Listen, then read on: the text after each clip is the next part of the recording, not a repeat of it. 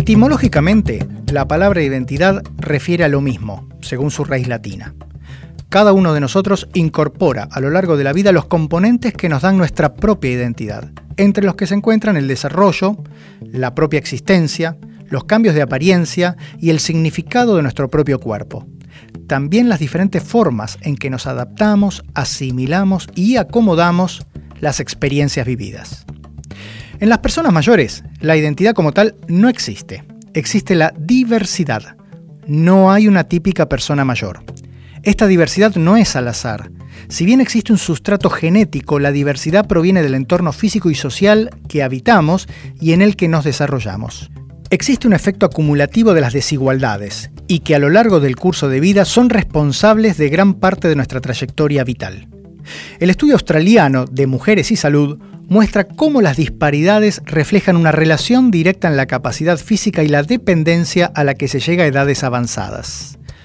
Lo mismo ocurre en Argentina, donde cerca del 10% de las personas mayores presentan algún grado de dependencia, o en Malasia, donde esto afecta al 15% de los mayores de 60 años. Todos somos relativamente sanos, hasta que en un momento de nuestras vidas nos volvemos frágiles y dependientes. Y allí es donde necesitaremos de alguien que nos ayude, que nos cuide, así como nosotros hemos sido cuidados al nacer. Del cuidado y el cuidar hablaremos. Este es nuestro tema para el capítulo de hoy, pero también nuestro tema a resolver como sociedad. Soy Diego Bernardini doctor en medicina y profesor universitario, y esto es La Segunda Mitad, la serie de Radio Nacional donde hablamos de nueva longevidad. Maite Sancho fue directora de la Fundación Matía en el País Vasco, España, pero además es una referente en la gerontología de España.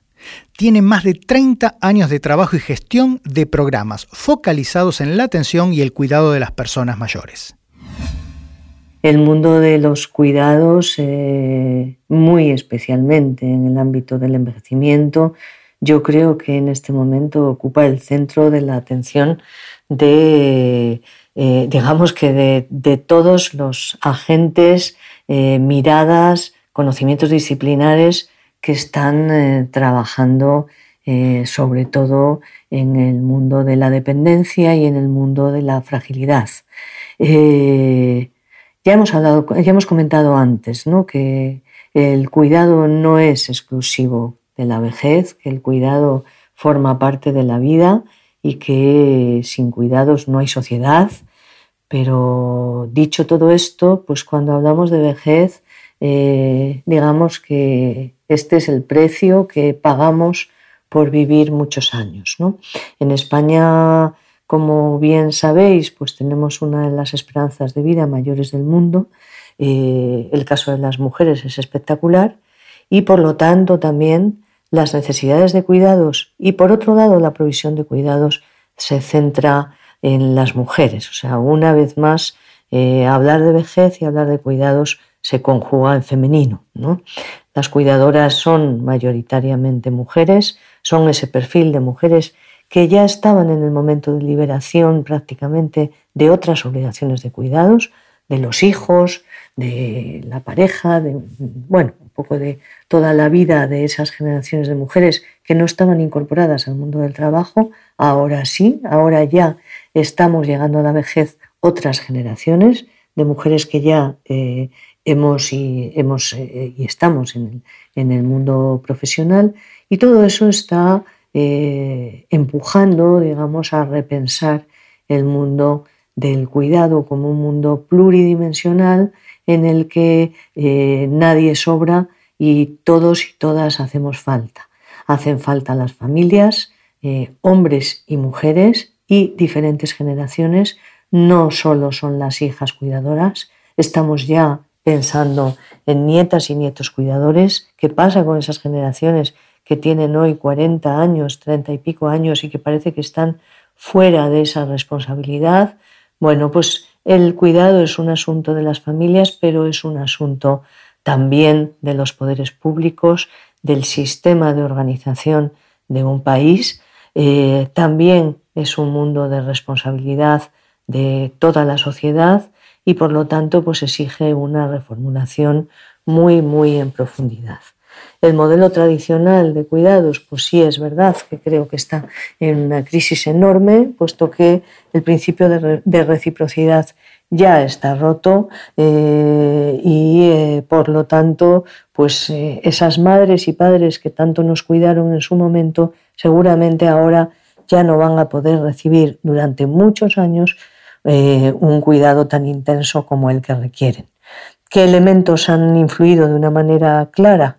Pues la intensidad y el tiempo. Es decir, una persona ahora puede necesitar ayuda durante 12, 13 años, cuando hace 20 años pues era un año, un ictus eh, evolucionaba con un tiempo corto de vida y en este momento pues puede evolucionar con eh, muchos años de dependencia y a su vez con una gran complejidad en el tipo de cuidados que hay que ofrecer a las personas. Entonces, todo eso es lo que nos lleva a pensar en modelos integrales de provisión de cuidados en el que está presente el sistema sanitario, evidentemente, está presente el sistema eh, social, está presente un auténtico ejército de protección social invisible, que son cuidadoras que proceden del ámbito eh, privado, y digo cuidadoras en femenino porque son mujeres mayoritariamente, y que están sustituyendo a las hijas, que también estamos completamente eh, bueno, comprometidas en este asunto. Es decir, estamos hablando de un ámbito que tiene que ser prioritario en la planificación de las políticas públicas de futuro y que sin duda pues eh, bueno, exigirá muchas miradas. Hay preocupación porque no tiene valor social el cuidado a día de hoy y mientras eso no cambie, pues va a ser difícil que estemos pensando en una sociedad que trata dignamente a las personas que necesitan ayuda. Y todo eso tendrá que ir acompañado de unas dosis muchísimo más altas de las que tenemos ahora de prevención eh, para que eh, intentemos minimizar las necesidades de cuidados, además de la presencia de otros apoyos importantísimos como son los apoyos de carácter tecnológico.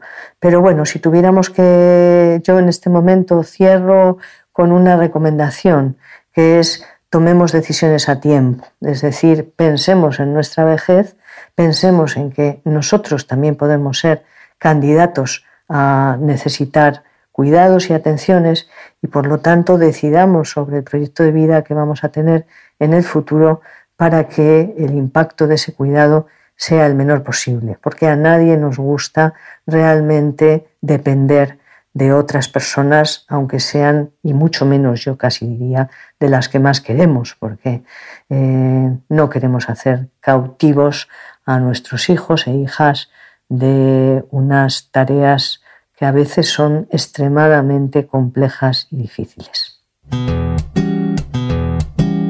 La mayoría de nosotros somos sanos hasta que dejamos de serlo. Puede que suene muy genérico, claro, pero así es. El reto es retrasar ese momento de fragilidad y dependencia lo más que se pueda. Gran parte de ello depende de nosotros. Pero una vez que nos volvemos dependientes, la influencia de un sistema de cuidados es fundamental. En términos médicos, hablar de fragilidad es hablar de una situación que suele ser muy clara a la vista, pero su definición clínica no lo es tanto. Es un concepto muy permeable y resbaloso, donde aún en las reuniones de expertos se sigue discutiendo cómo definirlo.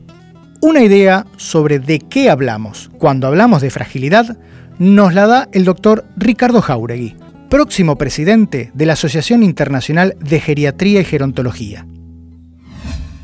Respecto a la fragilidad, la fragilidad es un concepto relativamente nuevo en, la, medicina es un concepto que empieza a desarrollar eh, la geriatría como, como, especialidad médica, que todavía no está totalmente entendida ni tenemos una definición con consenso internacional, que los trabajos de investigación que se hacen al respecto este, varían en cómo miden o cómo se interpreta qué es fragilidad y qué no es fragilidad. Lo cierto es que, por lo menos desde el punto de vista biológico, desde el punto de vista médico, nosotros tenemos muy claro que cuando ocurren ciertos elementos que están, estos sí, bien definidos en una persona, aunque ésta no esté enferma, se lo puede eh, categorizar como frágil y que este estado de fragilidad no es otra cosa que el aumento de la vulnerabilidad a este, estresores comunes, que pueden ser una enfermedad, puede ser una infección o puede ser algún evento de la vida, este, al cual no se puede responder con el mismo nivel o con la misma fuerza que se respondía biológicamente desde el cuerpo como cuando uno es más joven. Voy a poner un ejemplo, sea una persona que está frágil pero que todavía vive en forma autónoma, que está lúcido, que no tiene ningún otro problema grave de salud, o puede tener alguna enfermedad crónica como hipertensión o artrosis, este, sufre una enfermedad común como puede ser un estado gripal en el invierno o una infección urinaria, y realmente este, eso genera una catástrofe biológica que termina con un paciente hospitalizado, muchas veces en terapia intensiva, con una respuesta biológica a los tratamientos pobre o lenta o tardía, este, lo cual estaba mostrando de alguna manera ese estado latente de vulnerabilidad física frente este, a un estresor, digamos, habitual, por decirlo de alguna manera, en otras edades. Esta fragilidad es importante para nosotros porque, por un lado, nos está marcando como un factor pronóstico de mayor mortalidad en el tiempo para esa población. Por otro lado, este, nos está marcando que es probable que la respuesta frente a tratamientos médicos muy importantes, como pueden ser los oncológicos o pueden ser los quirúrgicos, eh, deban modificarse porque es posible que esa misma vulnerabilidad en esta persona haga que no se puedan, lo voy a decir este, de una manera entendible, que no se puedan aguantar esos tratamientos y que los mismos se transformen en muy deleterios más allá de la enfermedad que estamos tratando. Y por lo tanto, este, realmente eh, nos cambiaría la toma de decisiones en esta población. ¿sí? O sea, es un marcador para, para los que atendemos personas mayores muy importante en el sentido de qué cosas vamos a decidir hacer o no hacer, o proponerle o no proponerle a nuestros pacientes cuando este estado de fragilidad existe. En general, la fragilidad se explica por, este, casi toda se explica por un aumento progresivo en la, masa muscular del cuerpo, en la fuerza muscular, que es la que nos permite movernos y ser autónomos. Es una forma de expresarse por cansancio, ¿sí? por este, no aguantar hacer la misma cantidad de tareas que hacíamos toda la vida, este, o por ejemplo porque nuestras manos empiezan a apretar este, eh, más débilmente. O sea, e, e, existen formas de medir que son muy técnicas, que no las voy a comentar acá, pero que hacen que un sujeto pueda ser categorizado dentro de lo que denominamos síndrome de fragilidad del adulto mayor.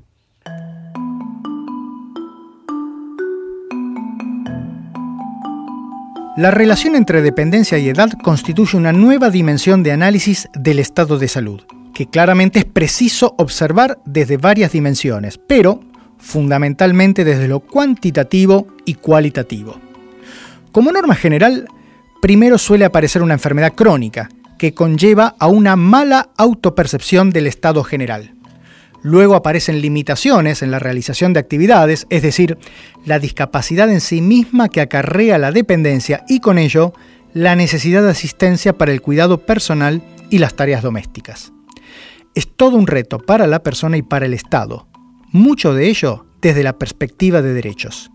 El derecho a ser asistido y a no perder derechos individuales por una condición de dependencia.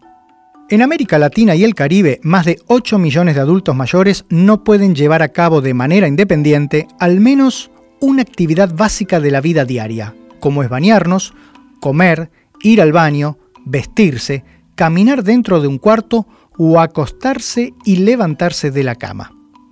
Es lo que se conoce como dependencia funcional que afecta al 12% de las personas de 60 años o más de nuestra región y a casi el 27% de los que tienen 80 años o más.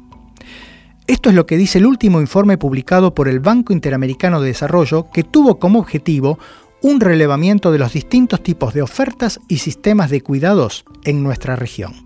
En los próximos 30 años, el tema de los servicios de atención a la dependencia para adultos mayores será cada vez más apremiante en los países de nuestra región.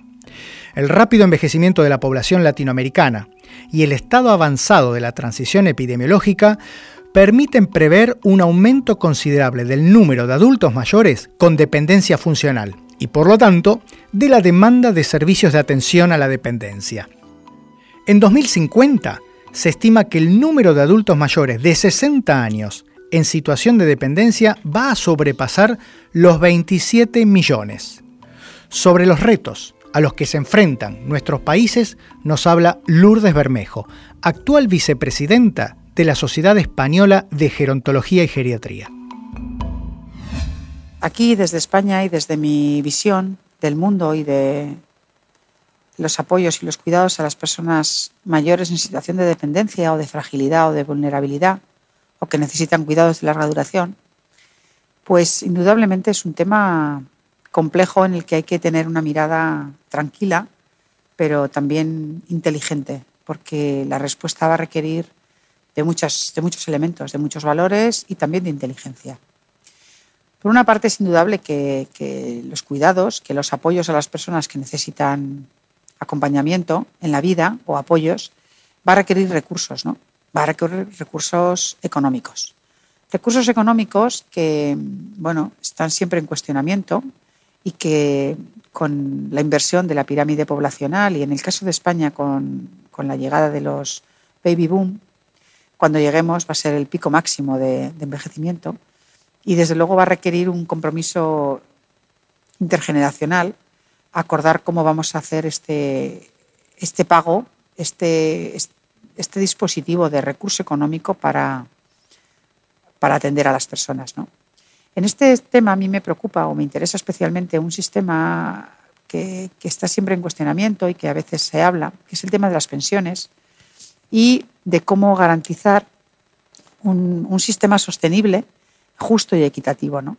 Eh, desde mi punto de vista humilde, en España la situación de las pensiones es un tema delicado y quizá de las cosas que más me preocupan es que además eh, hay muchas eh, formas diferentes de cotización que generan derechos muy desiguales, que hay sistemas, tanto los profesionales autónomos como los de por cuenta ajena, los públicos, los privados. Quiero decir, hay, al final hay como varias entradas en el sistema que dan resultados distintos y vamos a un sistema en el que no es justo, ¿no?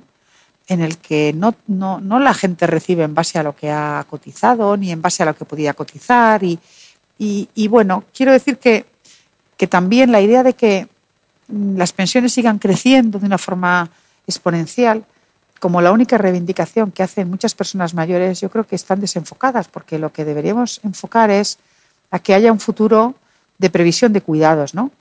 Más que solamente de una pensión, porque al final con una pensión pues tal y como está en la situación, no te puedes pagar unos cuidados de larga duración, porque es más caro eh, ser cuidado y ser cuidado bien eh, que tener que, el importe de las pensiones que habitualmente podemos tener. Así que yo creo que el primer tema que a mí me plantea como cuestionamiento es el tema del recurso económico y cómo debería haber una solución eh, políticamente reflexionada y consensuada técnicamente viable, que estoy seguro que hay técnicos expertos que son capaces de hacer salidas eh, técnicamente correctas, y luego hay que hacer eh, que estas medidas que, se defiendan y se consensúen políticamente por encima de los partidos y de intereses partidarios, se haga una buena pedagogía con la población y que entendamos que la única forma de hacer sostenible este tema es realmente llegar a un sistema donde seguramente aparte de criterios más homogéneos, sea un sistema más junto que garantice la equidad y unos mínimos vitales de una pensión básica para todo el mundo y que luego otros variables puedan estar ahí, pero digamos eh, repensando, ¿no? Y sobre todo mirando el horizonte de que la responsabilidad no es solamente la pensión, la responsabilidad es el cuidado cuando necesitemos cuidados. Una de las dimensiones del cuidar tiene que ver con la decisión política y su financiamiento. Otra es la formación, capacitación y actualización de recursos humanos idóneos para una tarea compleja como es cuidar de otra persona. Otro de los elementos que me preocupan se refiere a lo que son eh, los recursos humanos o lo que sería, bueno, eh, con recursos económicos eh, podemos pagar a profesionales, ¿no? pero en la vieja Europa y en partes ya de América Latina tenemos un problema y es que no tenemos profesionales, no tenemos personas que trabajen o que quieran trabajar en el sector de los cuidados. Cada vez es más difícil encontrar profesionales cualificados, en cualquier eh, punto de, la cualificación, sean los cuidadores o los técnicos auxiliares, el personal que está más piel con piel con la persona, pero también cada vez hay más, más dificultades para encontrar profesionales de enfermería, por supuesto sanitarios y médicos en general, etc. Es decir, eh, si bien en otras profesiones hay más desempleo y digamos que hay más personas dispuestas a trabajar con personas mayores que necesitan apoyos, en algunas profesiones no hay. Eh, esto que es un problema que en Europa se está abordando en algunos países, eh, se está intentando tomar medidas para mejorar las condiciones laborales de las personas que trabajan en el sector, porque están muy mal pagadas, están muy poco reconocidas socialmente eh, están muy poco valoradas cuando el trabajo que hacen es altamente sensible, altamente complejo y trabajando con personas en situación de fragilidad y sufrimiento, pero no hay una valorización social. Y hay países que se han puesto en marcha en esta línea ¿no? para reclutar personas que quieran trabajar en el ámbito y además reclutar buenos, buenas personas y buenos profesionales. No, no sirve cualquiera para este ámbito. ¿no? En otros países no hemos empezado a hacer esto y vamos con retraso. Y una cosa que está sucediendo, nos estamos robando de países a países los profesionales. Mm, yo compito contigo país, pago más y entonces me los traigo. Eh, con la movilidad europea, por ejemplo, es una realidad. Estamos teniendo muchas personas ejerciendo papeles de cuidados porque estamos robándoselos a otros países, a otros estados, a otros territorios que no les pueden ofrecer eh, esos recursos. De forma que estamos dejando a otros países, a otras personas mayores, a otras familias, a otras sociedades, sin el capital humano para que puedan cuidar a los suyos. Aquí me planteo yo problemas éticos cuando estamos un poco robándonos. Eh, y al final son siempre los países con más recursos los que robamos o los que roban, los que tienen menos, ¿no? Y esto me parece que este rapto de capital humano necesario para los cuidados cada vez va a ser más problemático y cada vez de alguna forma va a traer más competencia a la hora de, de, robarnos ese capital humano. ¿no? Bueno, eh, creo que hay que invertir en mejorar, en dignificar, en pagar y en reconocer social y personalmente y culturalmente a las personas que, que desempeñan cuidados. La región experimenta un importante descenso en la oferta informal de estos servicios, tradicionalmente desempeñados por las mujeres de las familias, debido a la reducción del tamaño de los hogares y a la creciente participación laboral de estas mujeres. Estos escenarios obligan a las sociedades y a los gobiernos a prepararse para las presiones futuras. Ofrecer servicios de atención a la dependencia no es simplemente una respuesta a las crecientes presiones de demanda y oferta Existen tres razones fundamentales para incluirlos en la agenda de los gobiernos. Primero, la atención a la dependencia es fundamental para proteger la calidad de vida de los adultos mayores. Segundo, la atención a la dependencia es un tema de género. La necesidad de servicios de atención es más alta en las mujeres que en los hombres y además la creación de estos servicios libera tiempo de las cuidadoras familiares y genera oportunidades de empleo formal que benefician principalmente a las mujeres. Finalmente, los servicios de atención a la dependencia pueden reducir los gastos sanitarios, disminuyendo el uso de servicios hospitalarios y los servicios de urgencias médicas. Todas estas razones hacen de la atención a la dependencia un tema que no puede esperar y que nos plantea dilemas éticos sobre qué ocurre con las personas mayores en el seno de nuestras sociedades. En general yo creo, eh, eh, como sociedades, particularmente eh, las sociedades occidentales, hemos definido a los adultos mayores desde la carencia, siempre.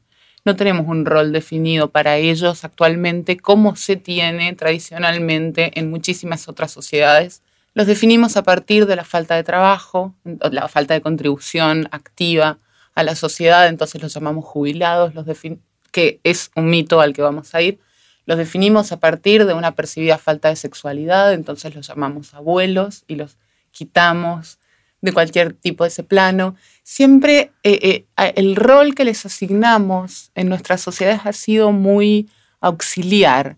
Eh, pasan a ser casi en el imaginario seres absolutamente dependientes de otros y seres que deberían funcionar eh, eh, en, la idea como auxiliares de la familia o, al menos eh, tratar de, lograr el, menor estorbo posible.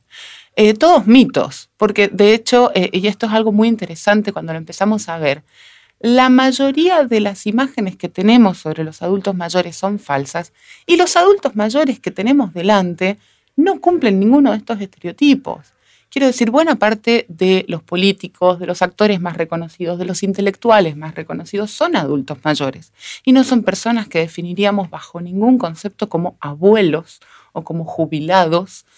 Eh, y sin embargo, no pareciera, o sea, parecen escapar al estereotipo eh, que tenemos del adulto mayor en lugar de lograr algún cambio social en la percepción.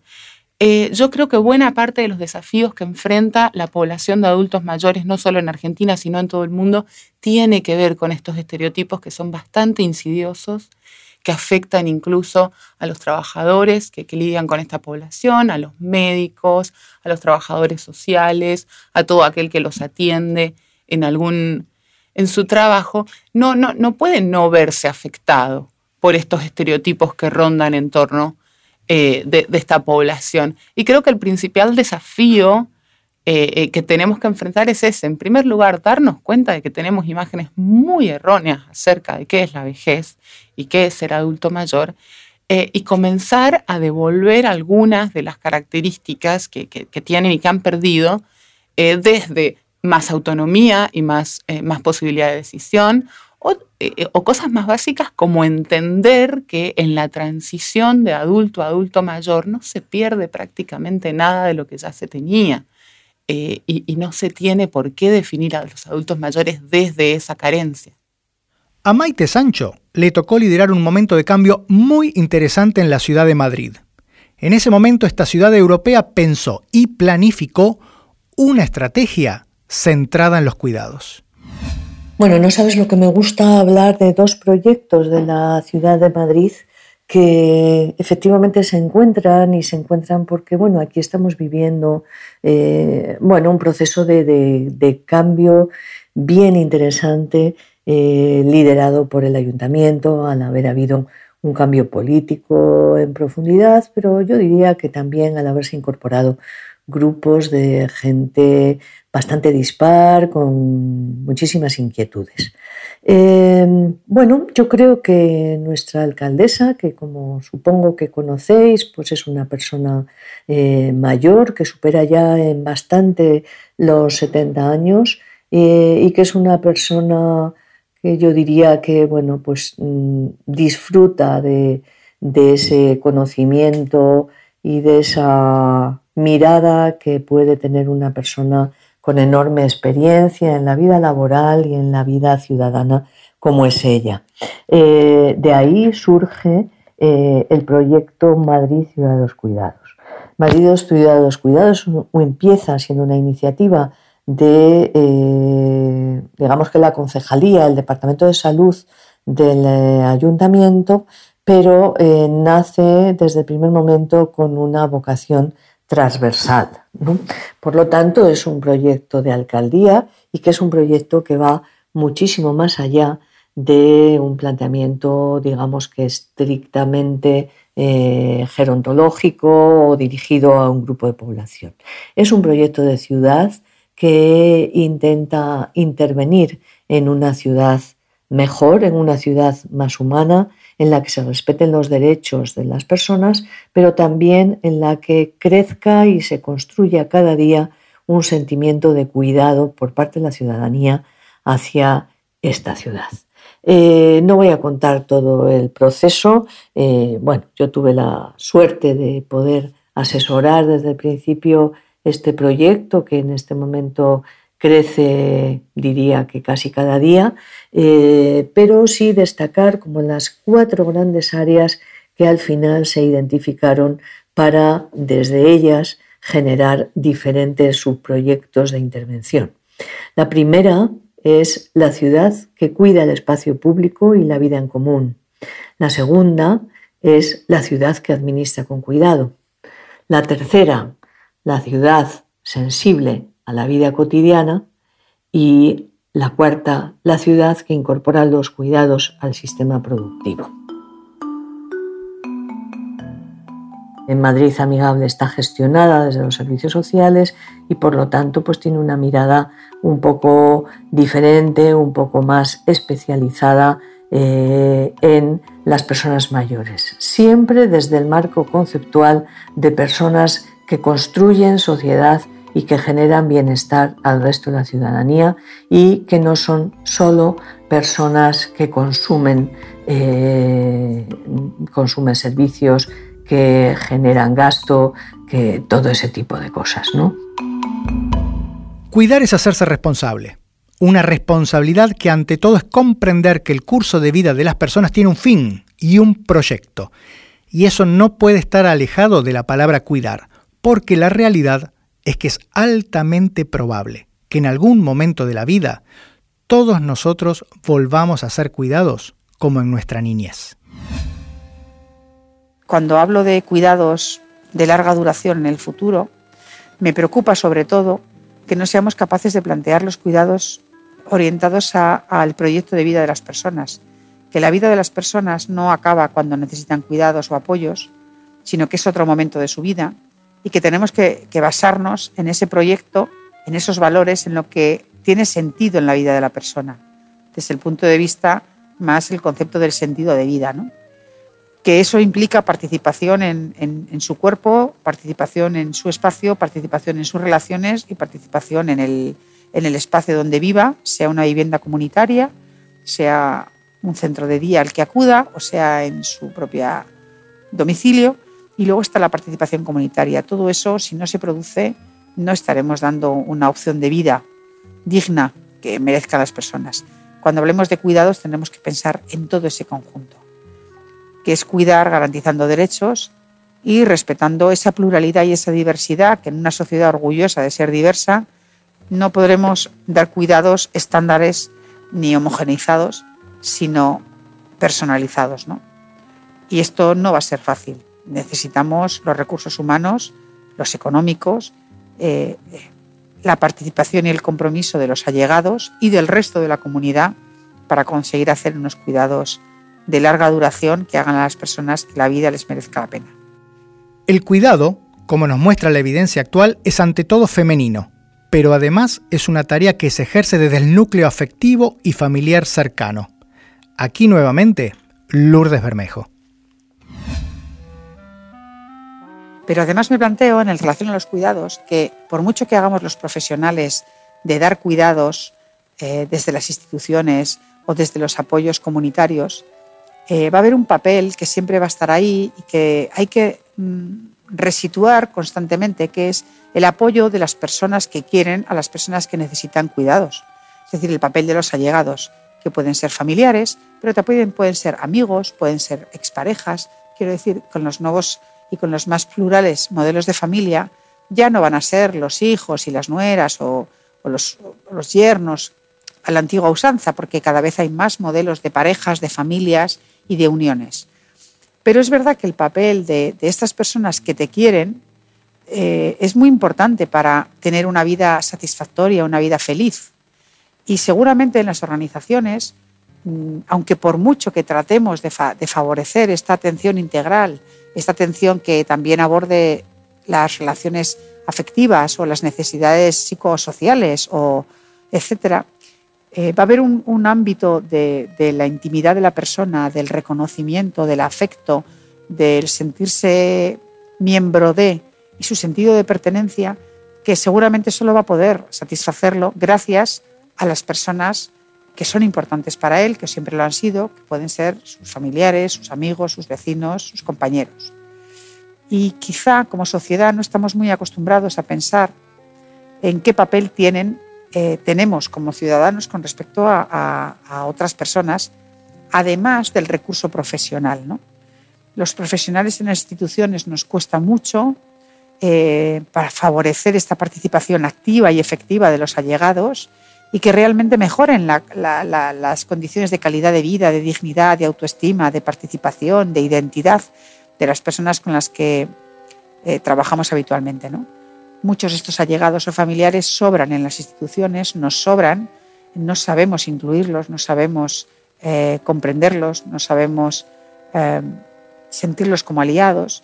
Y, este es un gran problema porque estamos perdiendo un capital humano para favorecer todas esas necesidades psicoafectivas, sociales y de, identidad y participación que por mucho que queramos los profesionales no, no podemos llegar. No solo ahora en el presente, sino que no podremos llegar en el futuro.